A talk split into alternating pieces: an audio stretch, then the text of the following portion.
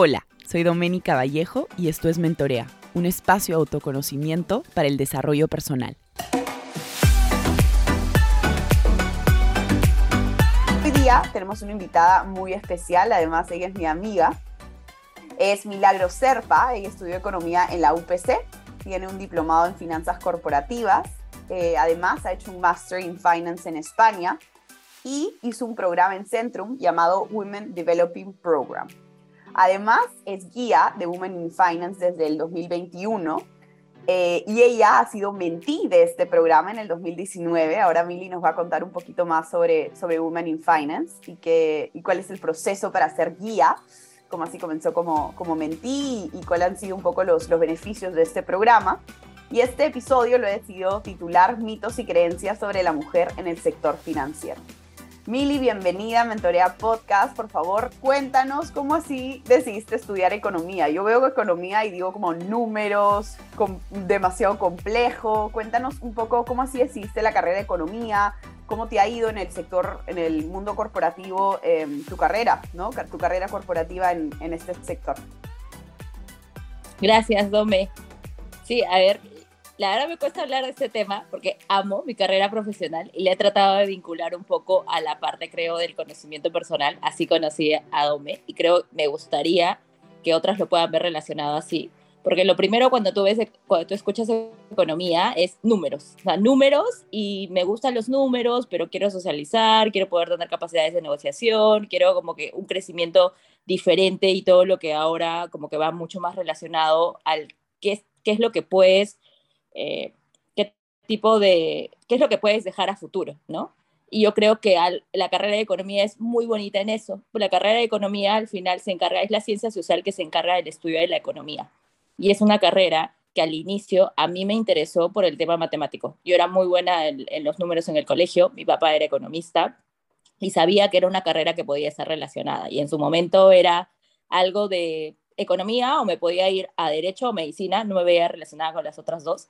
Y fue esa la razón por la que estudié. En el tiempo de la, de la carrera ya me fui enamorando de esta y decidí especializarme en finanzas, porque era un poco más del lado de, de, gestión o de revisar números, de ver cómo la, la economía o, las, o la data te habla de la reacción que puedes tener y qué cosas puedes predecir y actuar de manera independiente que otras no puedes controlar tampoco. Entonces, me parece como una carrera bonita en el lado que puedes desarrollar todas tus habilidades de negociación y estrategia en base a data.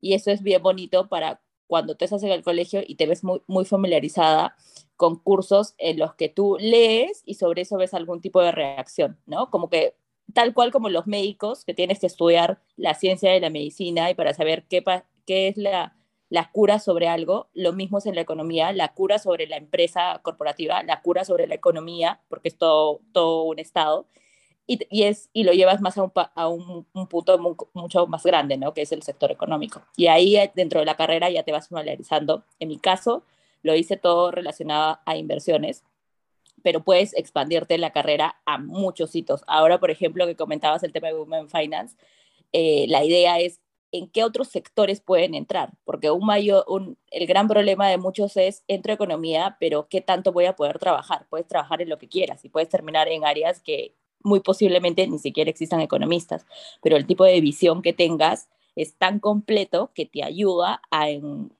cuadrarte bien en esa, en, en esa área y a generar un valor que otros no lo tienen.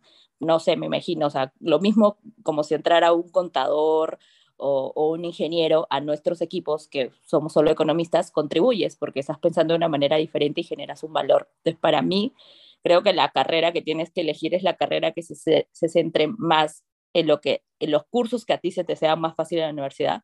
Cualquier carrera, al final, es algo que puedes cambiar en el tiempo, tu experiencia profesional te permite. No te limites, pero sí tienes que saber la carrera que ames, porque claramente los cinco años de estudio en economía, matemática pura, y vas a sufrir. O sea, nosotros era, si no pasas una econometría, que es los números ya llevado a álgebra y optimización, te quieres morir. Entonces, sí creo que tienes que estar, ser consciente de que va a ser una carrera en la que va a ser muy pesada. Y sabes que me llama mucho la atención que, que de hecho las personas normalmente, a ver, son experiencias personales de gente súper cercana a mí, ¿no? Pero normalmente cuando eh, las personas eligen la carrera de economía, siempre piensan en, y, ahí es un, uno de los mitos, por ejemplo, que se habla mucho en economía, ¿no? Quiero tener plata, quiero meterme al mundo de las inversiones, quiero generar dinero, ¿no? Sin embargo, me encanta la forma en la que tú lo planteas porque dices, yo amo mi carrera, ¿no? Y me encantan las personas que son apasionadas por lo que hacen. Em, desde chiquita, Mili, siempre supiste que querías estudiar economía. ¿Cómo así como entró esta pasión por los números, las inversiones? Este, y bueno, y ahora, ahora eres guía de Women in Finance, o sea que eso demuestra más aún tu amor por la economía. No, sí, yo creo, no, en realidad ese chiquita fue tercero de primaria, ves que antes llenábamos los slams, en los slams siempre era, ¿qué quieres estudiar? Economía, desde el tercero de primaria, desde que tengo uso de razón, economía. ¿Por qué? Porque un día le pregunté a mi papá qué estudió y yo quería estudiar eso. A mí me gustaban mucho los números y era de las que se encargaba como de resolver los problemas matemáticos más complicados en tus cursos chiquitos, ¿no? Matemáticas, porque a mi papá le es muy bueno en los números y él me enseñaba. Era eso de que ves a tu papá y dices, yo quiero ser como él, de chica. De hecho, cuando yo ya tengo que decidir la carrera en la secundaria y yo le digo a mi papá, quiero economía, mi papá me dice, no, porque desde que eres niña hablas de que eres economía y no sabes qué es la economía. Así que para que yo te ayude en economía, vas a venir y me vas a decir qué es economía, por qué quieres economía y qué valor le vas a dar a esa carrera. Porque si tú quieres ser como yo, yo me he especializado en el rubro profesional en algo que no necesariamente debería ser economía. Y si tú quieres ser, trabajar en lo que yo trabajo, puedes estudiar otras carreras. Y yo regresé llorando, no puede ser, mam a, mamá era como que, mami, mi papá no quiere que estudie la carrera que yo quiero, y era, ¿y por qué quieres estudiar esa carrera? Y yo no sabía responder por qué quería estudiar esa carrera. Para mí era, mi papá, números, desde niña, esa era la carrera.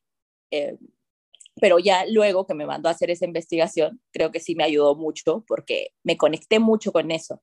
Y yo creo que él también sabía y siempre también un tema de que del compromiso, todo lo que me apasiona es por mi papá. Siempre me ha enseñado a, tienes que ser exigente, contigo misma lograr algo, pero te tiene que gustar eso, porque lo mismo, fue como, ¿por qué quieres estudiar economía?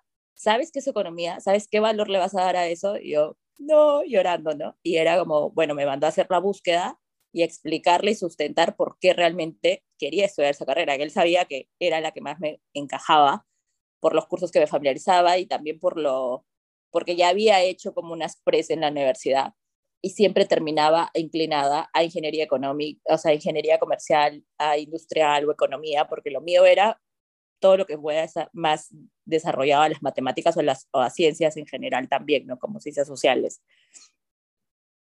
Me encanta, me encanta porque creo que o sea, tú ahora eres guía de Women in Finance y en algún momento tu papá también fue tu guía para elegir una carrera como economía, ¿no? Yo veo muchos papás, yo manejo muchas sesiones con chicos desde 12, 13, 14, 15, 16 años, donde los papás les imponen la carrera, ¿no? Y muchas veces ese es el problema, que les imponen una carrera, ok, los papás fueron economistas y ahora ellos quieren que los hijos también sean economistas y como tú dices, si realmente no te gusta y no te apasiona lo que haces, a ver, no es que vas a ser malo en ello, pero vas a sufrir, ¿no? Dado, dada la complejidad que tiene esta carrera, que, que, definitivamente yo con números muy bien, pero, pero prefiero las prefiero letras de todas maneras. Y de hecho, ahí me, me surge una curiosidad. ¿Qué ha sido lo más difícil eh, de vivir en un mundo corporativo lleno de figuras machistas? Porque, ver, la sociedad un poco habla de economistas ¿no? No, no economistas, o sea, economistas, economistas se refieren a, la figura masculina, ¿no? Sobre todo en el sector de, inversión, que es el sector que tú estás manejando ahorita. Em, cuéntanos un poco cómo ha, sido, cómo ha sido la experiencia, ¿no? ¿Qué ha sido lo más difícil que has tenido que vivir hasta ahora eh, en, el mundo corporativo, dada pues este, esta figura muchas veces machista que, que se impone ante la figura más eh, femenina? Sí, yo, yo creo que a mí me pasó, y hace poco que lo veía, como ser más consciente de este techo de cristal. Yo creo que reconocer que nosotras mismas somos una barrera, porque es lo que tú dices, es un sector machista. Entonces, cuando uno entra, tú no te ves una línea de carrera. Yo no me veía nunca una línea de carrera, no me veía crecimiento. Yo vivía feliz haciendo lo que yo hago. Yo decía, alguien me preguntaba, ¿qué más quieres ser luego? Yo creo que no tenemos esa ambición. Sí tenemos la ambición, pero no nos damos cuenta de esa ambición y a dónde nos puede llevar. Y, ese, y el mercado es así, o sea, de hecho lo hablamos mucho en el, grupo con otras chicas y con amigas que trabajan en finanzas, es una cultura un poco muy, de carácter muy fuerte, que igual es un sesgo, estoy de acuerdo que es 100% un sesgo, que lo familiarizas más al tema machista. Y eso es un, es un sesgo en el que vas a tener que sufrir, en el que te tienes que acomodar, el tema personal no te tiene que afectar. Nunca nos tiene que afectar nada de eso. El tema es cómo lo vemos, porque la reacción claramente, cuando vas a estar más sesgado a...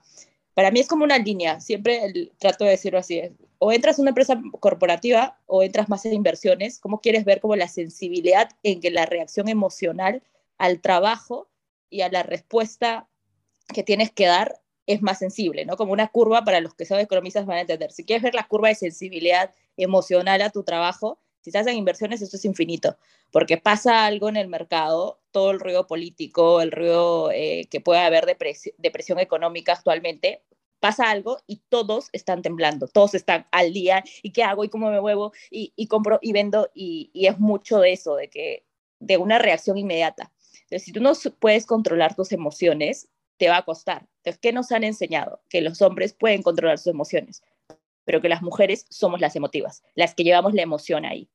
Ese es el tema. Y yo creo que para mí fue reconocer, lo que dije hace un rato, reconocer que existe un techo de cristal y que nosotras mismas tenemos que lograr que este sesgo que existe, porque hay figuras de mujeres las que a mí, yo no encontraba mi valía personal en el trabajo. O sea, yo siempre era o me gusta hacer lo que yo hago, creo que lo hago bien, pero acaba. Y lo hago porque me apasiona. Pero me ha pasado tener muy buenos mentores, jefes increíbles. La verdad, agradezco mucho eso en mi vida, porque de alguien que venga y me diga, me explicas por qué no eres alguien más. Mira todo lo que haces, por qué no tratas de... Tienes que reconocer lo que tú haces y tienes que aprender a que la gente vea eso. Yo decía, no, porque no me gusta eso de mostrarme, de que ser visible. Eh, yo soy feliz haciendo mi trabajo. Decía, no, tienes que hacerlo, porque tienes que crecer. Y si no, vas a estar sentada en la misma posición en la que estás sentada. Y yo te voy a ayudar. Para mí fue, ¿quién eres y por qué me quieres ayudar? Esa figura no existía y casualmente fue un hombre. Entonces, sí me tocó la suerte de compartir, tuve experiencias de jefes, eh, hombres muy buenos, que me ayudaron, me dijeron, ven acá y nada de esos sesgos que tú crees pesan en esto. Tú también eres buena, eres comprometida, lo estás haciendo bien y puedes crecer. Y eso me ayudó. Y ahora que yo lo veo en retrospectiva es, yo me miraba de una manera diferente, que no tenía una línea, que no podía crecer, que era buena, pero que ahí acababa, de que el reconocimiento no iba, el reconocimiento para mí era, no me están gritando, no era el reconocimiento, puedes tomar una posición mayor. Y, y, y sí creo que al final es lo que nosotras ese, ese mercado machista es por la cultura y porque te, de entrada, yo de hecho ya lo desconocía, ya en mi, en mi trabajo no lo vemos, pero ahora siendo parte de, de guía para futuras chicas que están entrando al mercado y hablando con otras chicas me dicen, Mili, no neguemos lo que hay. Realmente hay entrevistas en las que te dicen, te hacen preguntas en las que te hacen sentir muy incómoda y en las que la primera pregunta es, bueno, te tienes que acostumbrar a esto y que vamos a gritar y que vamos a llevar atención y que tú tienes que estar tranquila y no pasa nada y tienes que estar acá 24/7 en la entrevista. Y es, yo sí, yo luego veo y digo, wow, yo también es posible que diga todo eso, pero es de otra mirada y es porque estoy dentro. Entonces, sí, es, sí creo que es un, es un mercado que te pide estar 24/7 y cuando es inversiones pero que también te da mucho, tiene una compensación equivalente, ¿no? Así que no, no lo vería de manera negativa. Algo que a mí también me ha ayudado es que nunca he normalizado nada que yo veía como me voy a victimizar. Fácil, de más chicas sí, pero cuando te cuento que vino, o sea, te he tenido muy buenos mentores y cuando tuve este jefe, fue como que dejé de normalizar esas cosas y era como que lo veía y decía, pero ¿me afecta? No, ah, continúo. Y eso es, ahí es el crecimiento, en que siempre te vas a encontrar un clima laboral que no sea el 100% que te guste, porque no es hasta que hagas tu empresa y tú armes tu clima laboral.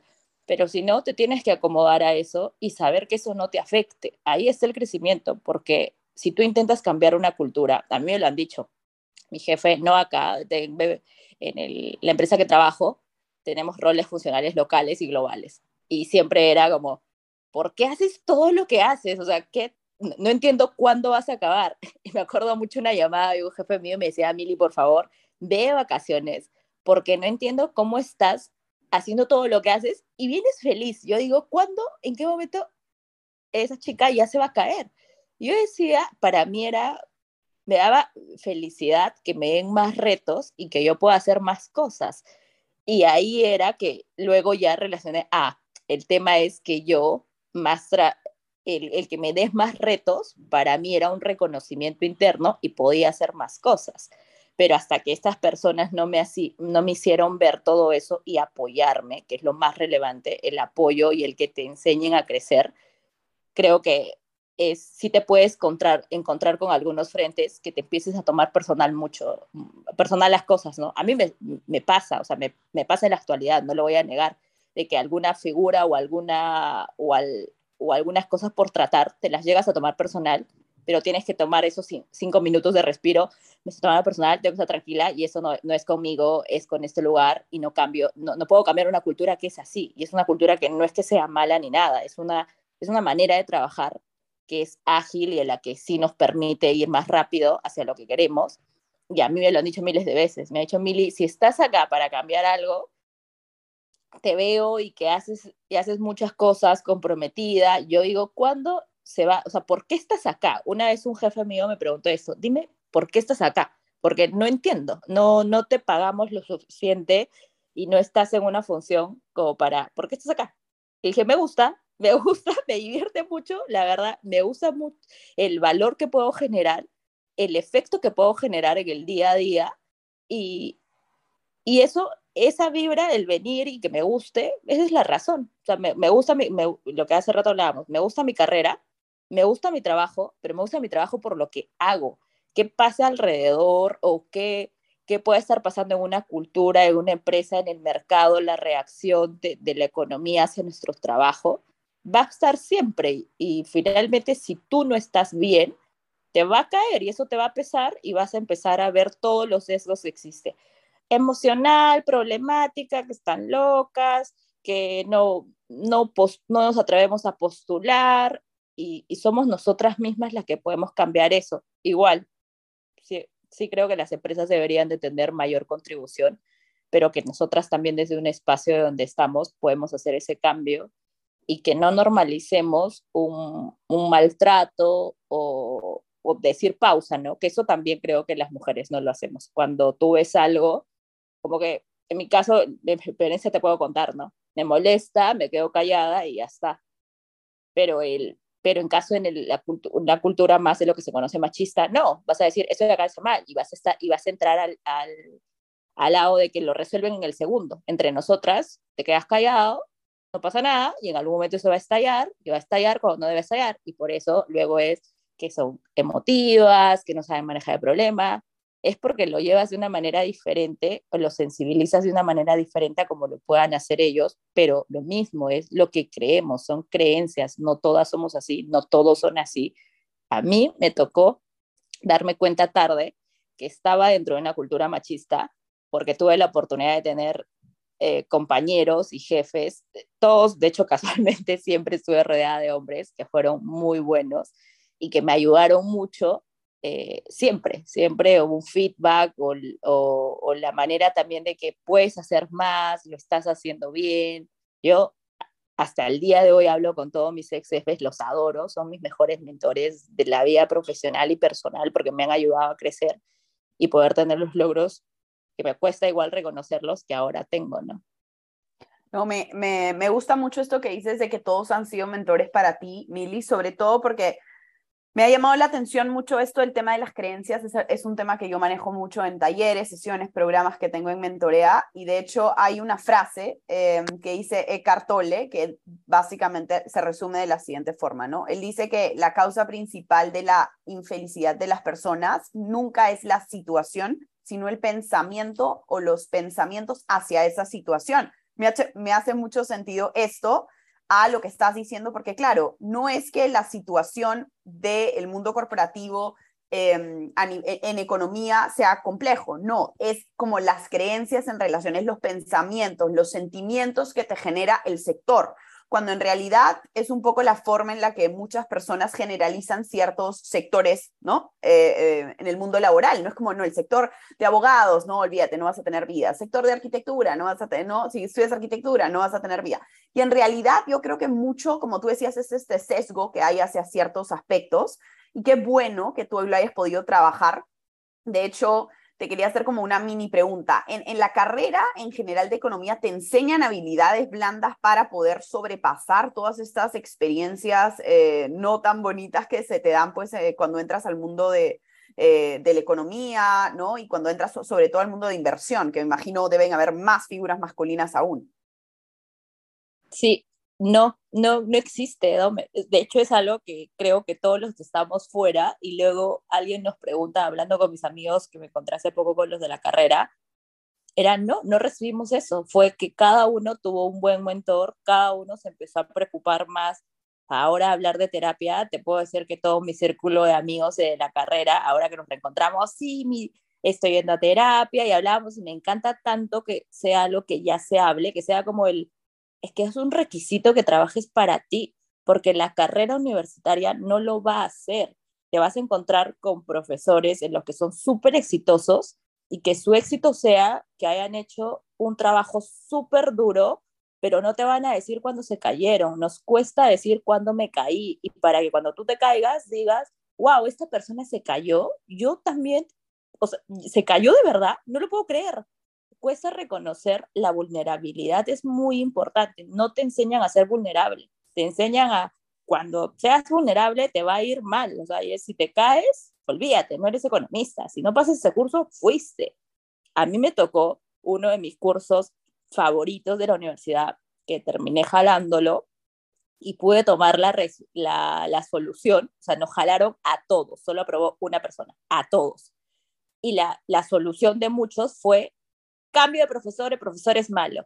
Y otro grupo era, no, nos jaló un profesor que es un crack en la macro, tenemos que ser buenos. Nos inscribimos, ahí éramos cinco personas en su curso y era, ¿cómo hacemos? Porque queremos ser como tú.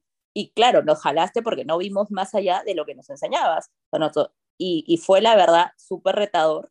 Y al final luego pasamos con, en mi caso fue como la sobrenota y el orgullo más grande, fue y lo cuento siempre, chicas, jalé, no se preocupen, jalé, es de mis cursos favoritos, es el curso que desarrollo en mi día a día actual, en la vida laboral, y luego lo pasé bien. Entonces te puedes caer, pero claro, en la carrera igual, ¿no? Es que al final el tema de la educación es mucho métricas, que si jalas, tienes que tener cuidado porque luego te puede llevar incluso a, a, que cuántas veces jalas, ya te dicen, oye, esa no es tu carrera, ¿no? Entonces, sí creo que no te enseñan eso, no sé si hay universidades que ya estén trabajando con el tema de habilidades socioemocionales. Hace poco a mí, un par de años, la, eh, mi universidad, la UPC, me invitó a estar en el taller de, de, nuevos universitarios, que justo les decía eso. A mí, para mí, dos cosas es la técnica y personal, habilidades sociales y habilidades técnicas, ¿no? Yo sí creo que tienen que trabajar con lo segundo. La universidad lo bueno e, en, la universidad era que sí nos llevaban muchos cursos de inspiración, creatividad, de que son espacios que te permiten trabajar con eso, pero no son obligatorios y tampoco te lo dicen de manera directa, pero sí, lo bueno es que en mi caso tuve la oportunidad de estar en una universidad en la que había esa, había esa energía de que donde tú entrabas, felicidad, creatividad, imaginémonos todos, y trabajas un poquito eso, pero no, no, la carrera como tal creo que no la hay en... No, no, no he visto que exista ahora que me toca entrevistar, por ejemplo, futuros nuevos, las personas, chicos que están entrando practicantes al mercado, sí encuentro con ese quiebre. Sí encuentro con ese quiebre que son súper, súper técnicos, muy buenos, tienen los conceptos más definidos, pero la parte de que se lo creen, me ha tocado muchas veces decirles, o sea, si no te la crees, ¿cómo te voy a creer yo que tú eres bueno? Y eres bueno. Mira lo que respondiste A, B, C, eres bueno. Y se van como, de verdad, y le digo, es que eso tienes que hacer en la, próxima vez. Y si no es ahora, va a ser luego. Y por ahí que yo también, va mucho con mi personalidad, sí me gusta que la gente viva con pasión su carrera y con pasión su trabajo. No, sí creo que no es lo que el 100% piensa. A mí me lo han cuestionado muchas veces, pero lo voy a seguir haciendo porque creo que, creo que genera un impacto diferente y que también lo recomiendo. O sea, vas a ser diferente cuando te la creas, cuando seas vulnerable, cuando aprendas a ser vulnerable, vas a ver un cambio en ti de todas maneras. Y ahí hablas de muchas, muchas em, pilares importantes para salir adelante en este sector, Mili, ¿no? Hablas de la resiliencia, hablas de ser vulnerable, hablas de, de aprender un poco a, a, observar, ¿no? A ser de observador y ver qué son creencias, qué son eh, sesgos, qué pilares te han acompañado eh, hasta ahora, hasta ahora en tu mundo, en, tu carrera profesional, que sientes que han sido como súper importantes para que crezcas tanto, ¿no? En este sector y ahora estés en el sector de inversiones, ¿no? O sea, ¿qué pilares a nivel emocional, digamos? Hablemos un poquito más de la parte de inteligencia emocional. ¿Cuáles han sido esenciales para tener todo este crecimiento? Yo creo que para mí el ser perseverante, perseverante, eh, compromiso y siempre valentía, aunque me cuesta, sí creo que me cuesta reconocerlo, en algún momento de mi carrera alguien sí me dijo, no tienes inteligencia emocional, no vas a crecer, porque yo lloraba de todo. pasaba algo, lloraba. Hasta el día de hoy, lloro. Pero sí, el ser comprometida, perseverante, siempre he sido muy perseverante, siempre. Siempre es como, me encargas algo, lo tengo que hacer, voy a buscar los medios, cómo lo puedo hacer mejor, y voy a estar ahí. quien la lucha la consigue, creo que es así. Sí creo que, por ejemplo, la vulnerabilidad eh, es algo que se me ha parecido en los últimos años y creo que es importante, pero no ha sido lo que en mi, inicio, en mi inicio de carrera me ayudó a crecer, porque solo fue perseverancia, perseverancia, compromiso, compromiso, perseverancia, y estoy ahí, como que lo hago, lo hago, lo consigo, lo consigo, lo consigo, pero de hecho ahora me lo pregunto y es, ¿qué hubiera sido si cuando yo veo un error reconociera el error y diría, wow, me equivoqué y ahora, ¿cómo hago para que sea diferente? ¿no? Como la resiliencia, en el que viene un nuevo, te vuelves a caer, pero ahora lo trabajas o ves eso como una oportunidad para un próximo, para que una próxima ocasión la lo trabajes de manera mejor. Es algo que lo estoy empezando a hacer más consciente, como meterme justo a eso. ¿Qué pilares, qué valores, qué cosas las llevo bien, que otras cosas las debo trabajar, pero para mí en inicio fue perseverancia y compromiso. Yo creo que un tema, el tema de la perseverancia es súper importante, ¿no? Porque finalmente em, tienes dos opciones, o que el sector, o que, digamos, esta figura machista se acapare, ¿no? De todo el sector y, y tú finalmente te quedes así pues como una bolita o finalmente digas, a ver, o sea, que este es un sector machista no significa que yo no voy a salir adelante, yo no voy a hacer mi trabajo como lo tengo que hacer. Y qué importante, Mili, qué importante porque yo no estoy, o sea, yo estudié psicología, yo no estoy en un sector machista, de hecho la gran parte de, de las de las, de las personas con las que he trabajado en, en este mundo de, de la psicología son, son mujeres. Sin embargo, yo creo que debe ser súper difícil, me pongo en tu lugar como imponerte, ¿no? Imponerte ante este sector que por muchos años siempre ha sido de figuras masculinas y más aún el sector en el que estás ahorita, que es inversión, ¿no? Así que, bueno, te felicito por ese, ese reto continuo de, imponerte ante, ante el mundo machista de, de, de la economía en general, ¿no? Y de hecho, sí, no, sí me gustaría que para, para ir como terminando este episodio me cuentes un poquito más de, de ser parte de Women in Finance. Sé que en el 2019 fuiste mentí, cuéntanos un poco cómo fue esa experiencia y ahora eres guía de Women in Finance, ¿no? Y mm, básicamente lo que hace Women in Finance es crear futuras financistas, ¿no? ¿no? Entonces cuéntanos un poco de qué se trata el programa, los beneficios, cómo fue tu experiencia haciendo mentí, me da mucha curiosidad. Sí, para mí fue la verdad, creo que no fui consciente de cuál era el impacto que iba a causar en mi vida y que iba a causar en otros cuando entré. Simplemente fue, existe, sabía que existía un programa que, el, que un poco el rol era lograr expandir el tema de las mujeres, formando más mujeres en el mercado, ¿no? Más líderes, que más mujeres se animen a entrar, que olviden estos sesgos, que es algo que busca mucho el programa. Yo entré como mentí y fue gracias a una amiga, porque no la estaba pasando tan bien en su momento en la vida profesional y era, Millie Networking es importante, entra a este programa, te va a encantar, son mujeres hablando de esto, la conocía por un voluntariado, así que era como que te va a encantar, ¿te gustan los voluntariados? Ahí es. Y entré, cuando me seleccionaron, lloré, no podía creer que había entrado a ese programa, porque yo entré en el programa como mentí, que implica que tengas asignado una mentora que te ayude. y es una mentora que se encarga en varias sesiones ayudarte y a trabajar un poco, a reconocer tus habilidades, a trabajar, a ser como tu coach y finalmente tu mentora en tu vida profesional, ¿no? Y qué mejor que lo haga una mujer que ha tenido toda una carrera y las mentoras en, el equipo de WIF son, son claramente con, con años de experiencia y han tenido que pasar años que ahora es más práctico, tú hablas de estos temas con normalidad. Antes no, para mí la verdad yo creo lo que decía al inicio, eh, trabajo en una cultura eh, un poco machista, me costó reconocerla, pero antes era mucho más. Hay mujeres, wow, el éxito que han logrado y para mí fue un verdadero placer ser parte del programa como mentí.